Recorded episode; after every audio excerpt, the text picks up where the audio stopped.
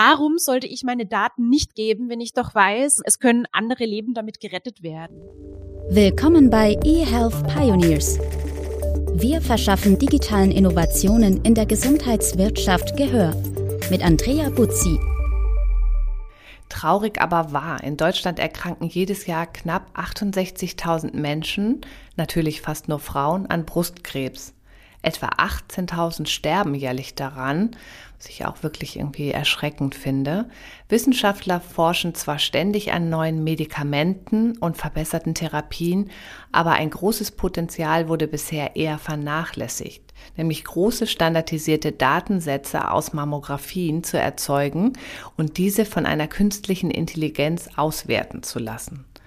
Warum das so wichtig ist, wie es funktioniert und was Betroffene am Ende davon haben, darüber unterhalte ich mich heute mit einer echten Powerfrau.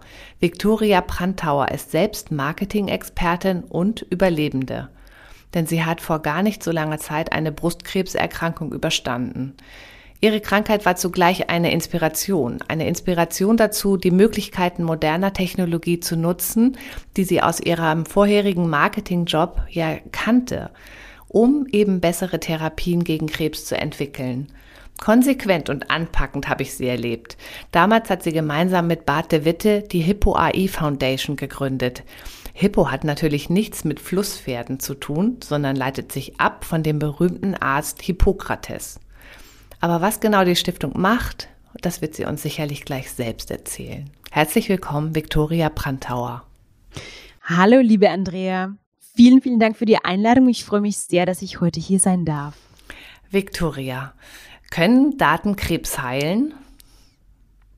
Ich würde es erstmal anders formulieren. Ich glaube, unsere Daten können dafür genutzt werden, jetzt im Schritt eins schnellere und ähm, noch bessere Diagnosen zu stellen, um, um schnellstmöglich die Behandlungen einzuleiten.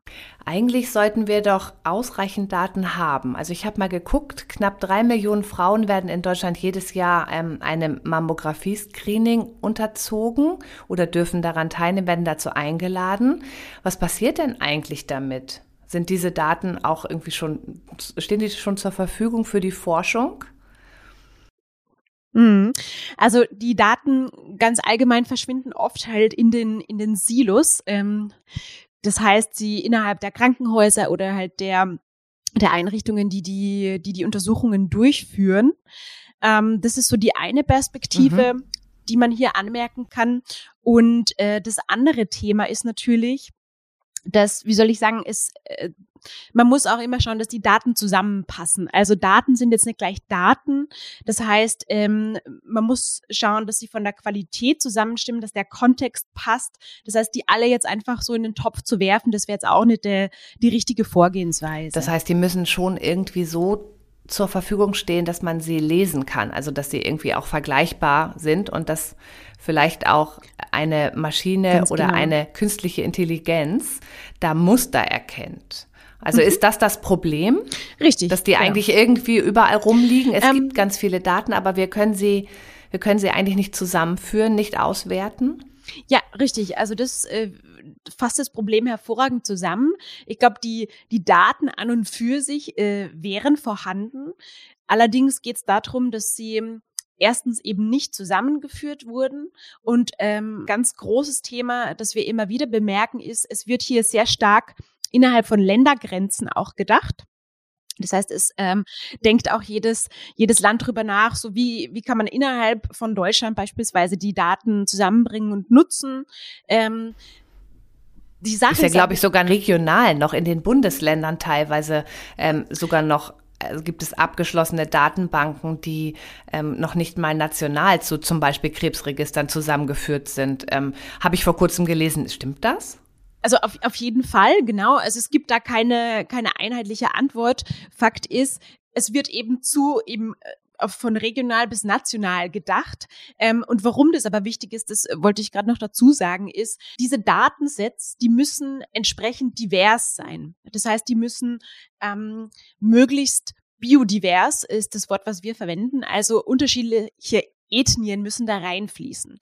Denn so in der Vergangenheit, und das war auch schon, sag ich mal, zu Zeiten vor KI so, es sind solche Datensätze für die Forschung oftmals nur mit Daten gefüllt worden von Menschen aus, aus wenigen Regionen. Und also hauptsächlich, sage ich mal, ich glaube, in den USA sind es äh, drei verschiedene Staaten, ähm, eben von, von drei Forschungseinrichtungen oder bei uns in Europa einfach hauptsächlich kaukasische Abstammung. Das heißt jetzt aber, wenn dann eine KI trainiert wird mit Daten, die nur aus so wenigen Regionen kommen, dann könnte das sein, dass sie zwar für diese Daten Muster erkennt, aber es kann durchaus passieren, dass das nicht für alle stimmt. Das heißt, wenn ich jetzt ein Datenset oder eine KI habe, die ich auf, ich sage jetzt mal plakativ, deutschen Daten trainiert habe und dann ähm, kommt eine Frau ins Krankenhaus, die vielleicht aus Asien kommt, dann könnte es sein, dass bei ihr dieses Muster ein anderes ist und das die KI quasi nicht ähm, erkennt. Und, und das möchten wir vorbeugen, indem wir sagen,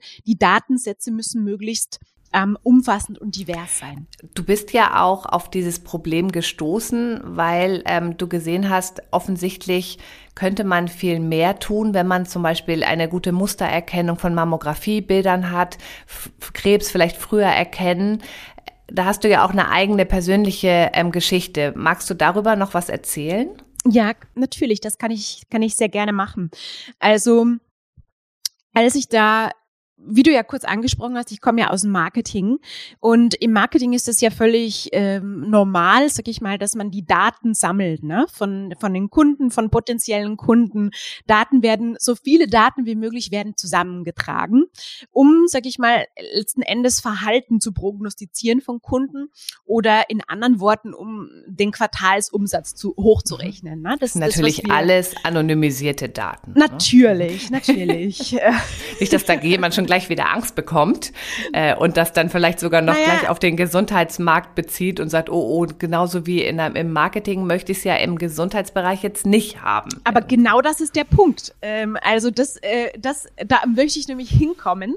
Mhm. Also ähm, da, an diesem an diesem Punkt kam ich dann nämlich selber, ähm, weil weil ich mir dann dachte, als ich selber diagnostiziert wurde, na und ja wusste, einerseits wusste ich, was mit den Daten, also dass diese Daten gesammelt werden, dass analysiert wird, dass sage ich mal simuliert wird, ähm, wie ich mich als Kunde verhalte.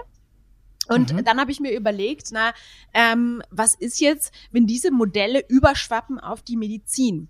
Und mhm. das klingt jetzt vielleicht, als wäre das weit weg. Aber mhm. wenn wir uns jetzt überlegen, welche Unternehmen, sage ich mal, immer vermehrt in die in die äh, Welt der Medizin eintauchen, das sind es halt gerade die Unternehmen, die dieses äh, Businessmodell der Datensammlung und und damit Profitgenerierung durch Werbung erfunden haben. Und als ich dann selber damit betroffen war, habe ich natürlich erstmal auch verstanden, was da eigentlich passiert. Ne? Und ähm, ich dachte mir dann, wir haben jetzt so viele grandiose Möglichkeiten da draußen. Wir haben Technologie, die in der Lage wäre, auf Basis dieser Daten, sage ich mal, medizinisches Wissen generieren, von dem wir profitieren können. Aber wie schaffen wir es, dass das wirklich zum Wohle der Menschen eingesetzt wird und eben nicht, wie wir es aus Marketing kennen, zur Profitgenerierung. Na, das war so, so meine Perspektive, weil ich einfach selbst gefühlt habe, wie, wie, welchen Schmerz man empfindet mhm. nach so einer Diagnose. Und ich fühlte mich so, so privilegiert auch, dass ich diese Diagnose bekommen konnte rechtzeitig, dass sofort alle Hebel in Bewegung gesetzt wurden, dass ich korrekt diagnostiziert wurde, dass ich eine zielgerichtete Therapie bekommen konnte.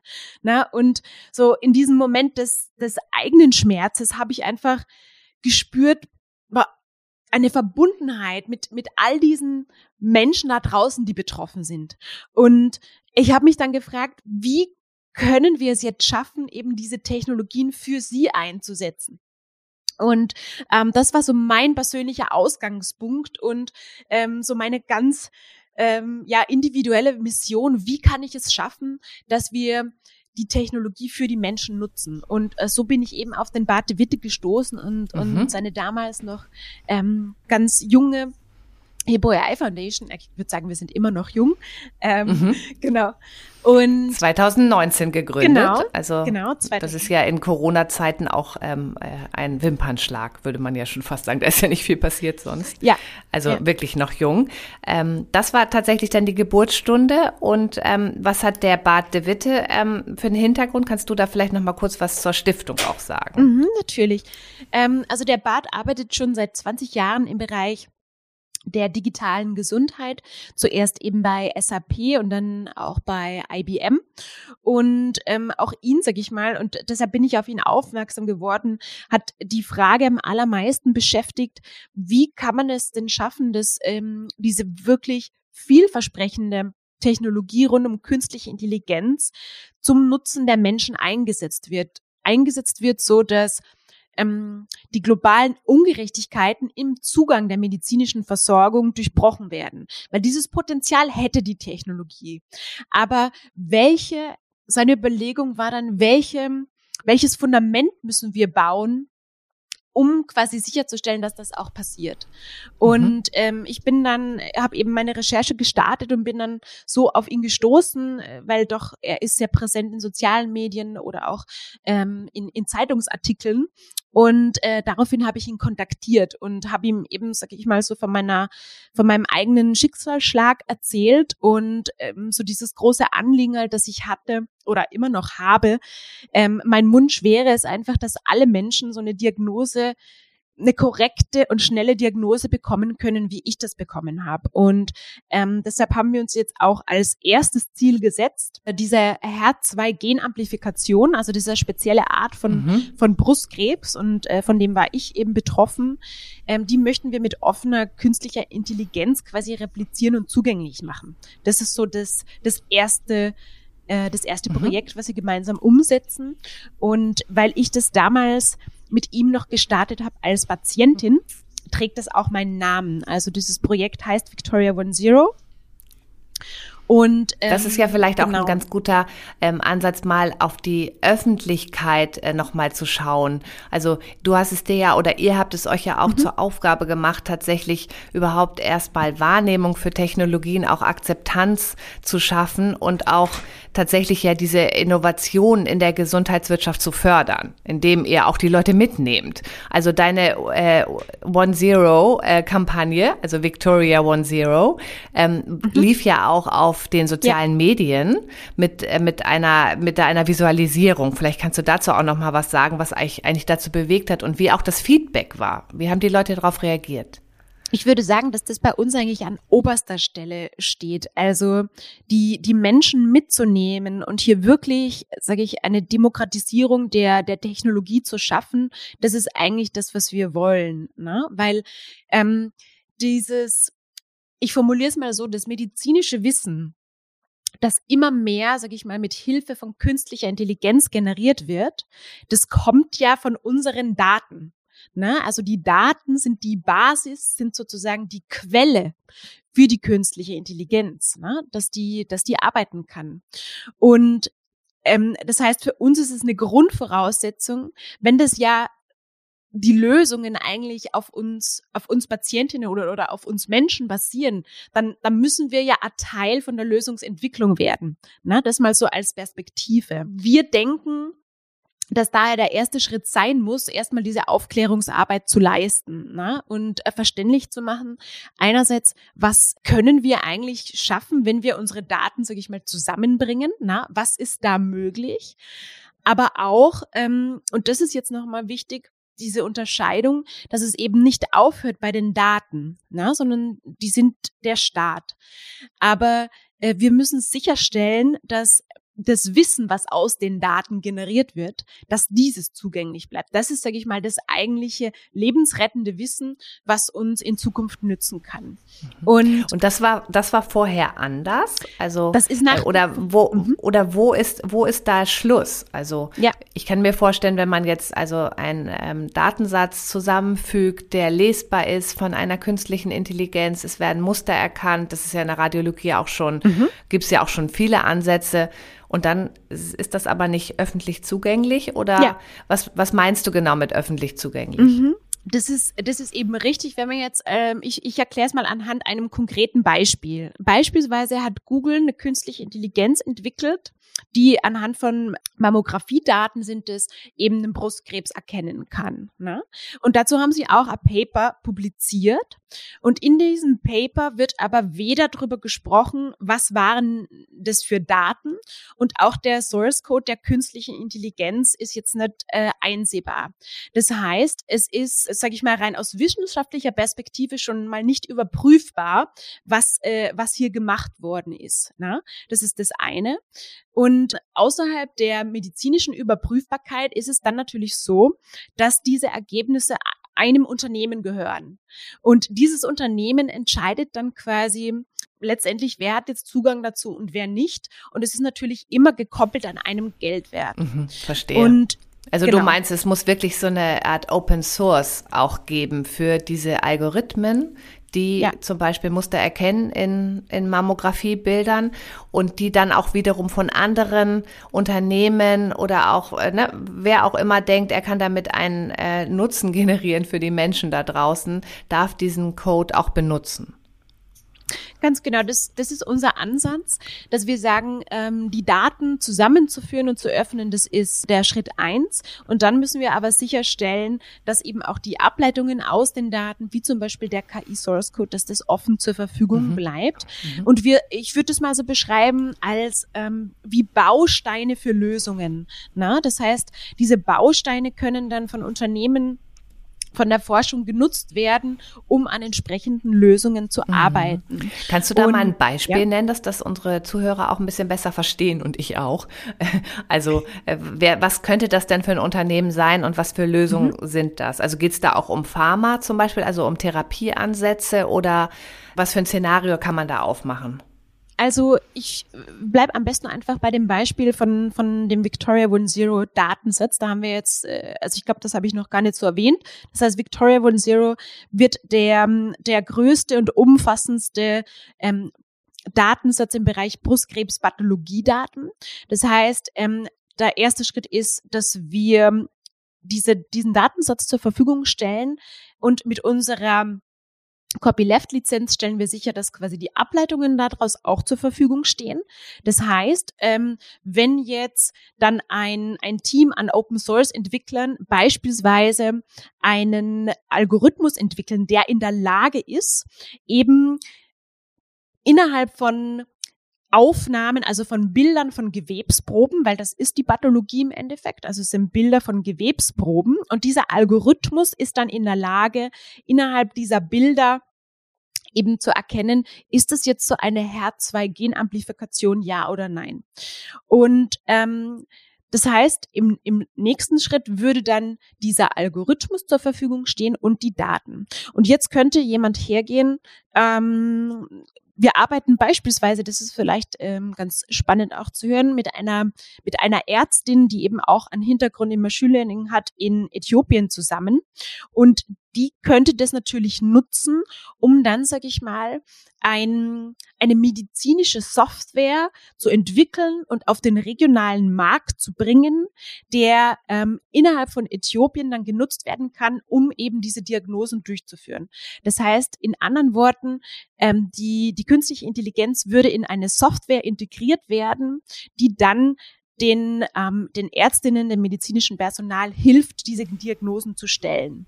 Mhm. Das heißt, er müsste jetzt nur noch mit diversen Datensätzen gefüttert werden. Ne? Eine KI muss ja immer Richtig. gefüttert mhm. werden. Ähm, und das wäre dann halt in Äthiopien wahrscheinlich noch ein bisschen anderer Datensatz als oder Bildersatz als das, was wir hier vielleicht ganz genau und ähm, in Europa ganz haben. Ganz genau, das, äh, da sprichst du gerade das Richtige an. Ähm, deshalb eben auch wieder zurückzukommen auf Victoria One Zero, auch unser Anspruch hier natürlich möglichst diverse Datensets zur Verfügung zu stellen. Ähm, natürlich wird das jetzt im Schritt eins noch nicht perfekt sein. Ähm, es ist auch, sage ich mal, nicht aus, nicht aus allen Ländern entsprechendes Bildmaterial gleich gut zur, zur Verfügung. Aber unser Ziel ist es und unser Anspruch ist es, da diese Diversität sicherzustellen. Mhm. Wo stehen wir heute bei diesem Unite Data Thema und den Einsatz und die Akzeptanz von KI auch in der Brustkrebsforschung? wenn du das mal so unterteilst in irgendwie auf der Skala von eins bis zehn vielleicht? wenn wir jetzt einen Blick natürlich wagen in die, in die Praxen direkt, wo, wo es heute stattfindet, dann sind wir wahrscheinlich noch weit weg von der Anwendung. Ne? Ähm, also ich sag mal so, es gibt diese zwei Welten und äh, wir versuchen es mit der Foundation das zusammenzubringen. Ich würde es so mal formulieren. Eine zwei vielleicht? du nagelst mich fest. ähm, okay, ich habe ja, eine andere Zahl ja, für dich. Andere ähm? Die, die, ja, die, Bere die Bereitschaft der Bürger, ihre medizinischen Daten für die Forschung zur Verfügung zu stellen, liegt aktuell bei 42 Prozent. Das hat mich total überrascht. Ähm, das sagt zumindest eine aktuelle Studie, die wir hier auch noch verlinken in den Show Notes. Mhm. Siehst du da auch einen positiven Trend? Also, weil man muss ja sich auch bereit erklären, überhaupt seine Daten zur, zur Verfügung zu stellen. Meine Erfahrung ist, und äh, die eine oder andere Studie dazu habe ich eben auch gelesen, wenn die Menschen wissen, ähm, was passiert nach dieser Datenspende und wer profitiert davon im Endeffekt. Und wenn die Antwort ist, es sind wirklich die Mitmenschen, die davon profitieren, dann ist die Bereitschaft nochmal wesentlich höher. Und ich denke, das ist das, äh, über was wir eigentlich sprechen müssen. Wer profitiert davon? Weil warum sollte ich meine Daten nicht geben, wenn ich doch weiß, ähm, es können andere Leben damit gerettet werden? Müssen wir den Leuten tatsächlich auch noch ein bisschen besser erklären, ähm, wie du schon sagst, was ist die Zweckbindung, aber auch, wenn wir die und die Daten hätten, würden wir den und den Fortschritt auch erzielen können. Und glaubst du auch an medizinischen Fortschritt durch Daten? Ja. Also da 100 Prozent. Ich denke auf jeden Fall, dass wir da noch viel tun müssen und äh, deshalb eben auch nochmal zurück. Deshalb eben diese, diese Patientinnen initiierten Projekte auch, sage ich mal, die, die wir vorantreiben möchten. Also das ist, wird bei uns immer eine Patientin oder ein Patient sein, der da ganz vorne steht, weil ähm, ab Daten momentan einfach noch als was völlig Abstraktes wahrgenommen werden. Ne? Da hat man jetzt nicht wirklich eine persönliche äh, Empfindung dazu. Aber wenn uns doch bewusst, Ich glaube, das ist ja, so ein Szenario, was da tatsächlich auch aufgemacht wird draußen in der Welt von Medien, auch in sozialen Medien, dass natürlich Gesundheitsdaten, die sind halt total privat. Das ist ja auch ganz oft mit Scham oder mit Ängsten verbunden und das hat so was, was ganz Innerliches im wahrsten Sinne des mhm. Wortes. Ja. Und ähm, es wird ja ganz oft auch einfach ähm, gesagt, mit den Daten können Versicherungen meinen Gesundheitsstatus noch besser beurteilen. Dann habe ich vielleicht Nachteile. Ich kriege vielleicht irgendeinen Job nicht, weil der rauskriegt, dass ich rauche oder mhm. was, was auch immer. Und ich glaube, das ist so eine Überladung dieses Themas Gesundheitsdaten und man wird richtig blind zu sehen, was wir eigentlich damit erreichen könnten. Ja, auf jeden Fall, da hast du recht. Also ähm, ich möchte natürlich betonen, dass der, dass der Datenschutz ist natürlich ganz wichtig und auch die Schutz Schutz der Privatsphäre und ich kann das auch nachvollziehen, dass jetzt jemand nicht möchte, dass der Arbeitgeber oder der zukünftige Arbeitgeber weiß, dass ich äh, eine bestimmte Krankheit hatte. Ähm, das heißt, natürlich geht es immer darum, die Daten auch in entsprechender Anonymisierung zu verwenden oder wenn die Anonymisierung keine Methode ist, dann gibt es auch zum Beispiel die Option von synthetischen Daten. Ähm, das heißt, äh, also künstlich erstellte Daten, die aber das gleiche Ergebnis liefern, sozusagen wie die ursprünglichen Daten. Also da gibt's technologisch schon auch Möglichkeiten, da besondere Vorsichtsmaßnahmen zu treffen. Aber um zu deiner Frage zurückzukommen, ich denke eben auch, dass der, dass der dass die Perspektive in der öffentlichen Diskussion da manchmal einfach zu, zu kurz gegriffen ist. Also wir sind uns definitiv einig, die Menschen und ihr, ihre Daten müssen geschützt werden, aber die Innovationen werden sowieso passieren. Das heißt, es geht einfach darum, wie können wir alle mitnehmen und entsprechend aufklären und davon, ja, einen Teil davon machen und sie einfach mitnehmen. Vielleicht müsste man bei der Studie auch noch mal gucken, ob die unter, ob man filtern kann äh, von den 42 Prozent, weil das ist sehr viel. Also ich habe jetzt die beste Studie rausgesucht, die es gibt. Es gibt auch welche, die deutlich geringere Bereitschaft zur Datenteilung ähm, ausweisen. Aber vielleicht muss man da noch mal gucken, ob die gefragt haben, sind sie gerade krank oder nicht. Vielleicht ist das noch mal ein ziemlicher Unterschied. Ja, die persönliche Betroffenheit ähm, oder wie soll ich sagen, innerhalb der eigenen Familie oder Freundeskreise, wenn da jemand betroffen ist, dann könnte das sicher, ähm, könnte das sicher nochmal was verändern. Das kann ich mir gut vorstellen. Wenn wir jetzt hier Menschen auch ähm, Interesse geweckt haben, sich zum Beispiel im Kampf gegen Brustkrebs oder grundsätzlich für die Freigabe von medizinischen Daten engagieren zu wollen oder das da auch beitragen zu wollen. Hast du da so ein paar Ansätze, wo du sagst, da und da kann man sich beteiligen oder das ist auch eine Gelegenheit äh, oder hier sollte man mal genauer hinschauen, da gibt's immer so ein Häkchen, wenn man das setzt, dann ne, ähm, werden die Daten auch für wissenschaftliche Zwecke genutzt. Wie kann man selber beitragen? Also natürlich kann man unser Vorhaben unterstützen mit der Hippo Eye mhm. Foundation. Ähm, wie gesagt, wir sind ja ähm, eine gemeinnützige Organisation, noch ganz am Anfang unseres Schaffens. Das äh, was wir jetzt mit Brustkrebs starten, das soll im Prinzip ausgeweitet werden auf alle möglichen Krankheiten. Das heißt, so wie es eine, äh, eine Victoria 1.0 Projekt gab, soll mhm. es auch ein Hugo und ein David geben und wie sie, wie sie alle heißen mögen. Also wir stellen uns vor, dass es, wie soll ich sagen, tausende Patientinnen gibt, die, die aktiv dafür ähm, Veränderung vorantreiben möchten. Ähm, das heißt, das ist natürlich immer eine Option ähm, sich bei uns an euch zu wenden. Genau, an ja. uns zu wenden. Mhm. Wir, wie macht man das Gerne genau? natürlich zum Beispiel über die sozialen Medien, wo wir aktiv sind. Äh, da freuen wir uns über Unterstützung oder mhm. direkt über unsere Website, die hippoei.org. Kann man sich zum Beispiel auch für den Newsletter eintragen oder direkt Kontakt mit uns aufnehmen. Wie gesagt, wir sind eine gemeinnützige Organisation im Aufbau. Das heißt, angewiesen auf finanzielle Unterstützungen. Das heißt, das ist auch eine Option, wie man uns helfen kann, dass das Thema vorangetrieben wird. Sehr schön. Und ich glaube, also man begegnet auch hier und da tatsächlich immer wieder in so medizinischen Anamnesebögen oder wenn man sich auch so Diagnostik unterzieht, tatsächlich dieses kleine Kästchen mit, ne, ähm, stelle ich meine Daten anonymisiert zur Forschung zum Beispiel zur Verfügung und da einfach auch mal einen Haken machen.